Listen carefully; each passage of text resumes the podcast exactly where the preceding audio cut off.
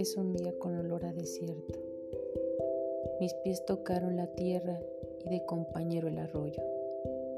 Pensé tanto hasta que ya no distinguí el camino.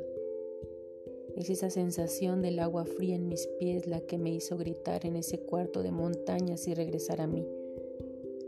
Una polvadera trae consigo una figura a lo lejos. No la distingo. Me siento intranquilo. Eras tú. Me abrazaste con un silencio que mira de frente.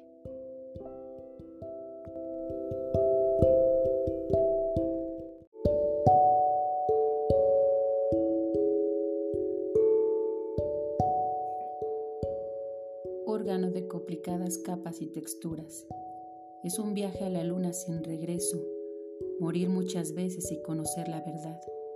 No ver la veladura en una sonrisa, curarse las lágrimas con un caldo de pollo, tomarte la temperatura, que el viento te tome por sorpresa y te guiñe un secreto.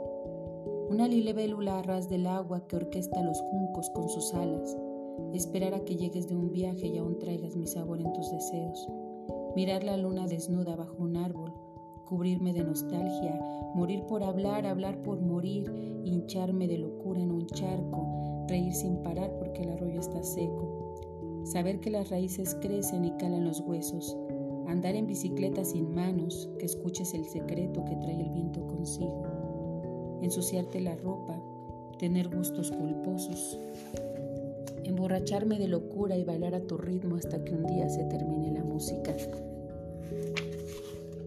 Esa mano que tras la luna me deja sus pasos, un torrente de hilos blancos que enmarañan mi mente. El rojo se espesa por un segundo mientras el pájaro se posa en un suspiro de infinitas palabras sin sentido. Nunca olvidaré el barco de papel en el que viajé, bajo un sol brillante con polizontes de color naturaleza, sin prisa, sin miedos, solo con el atavío de llamarme libre.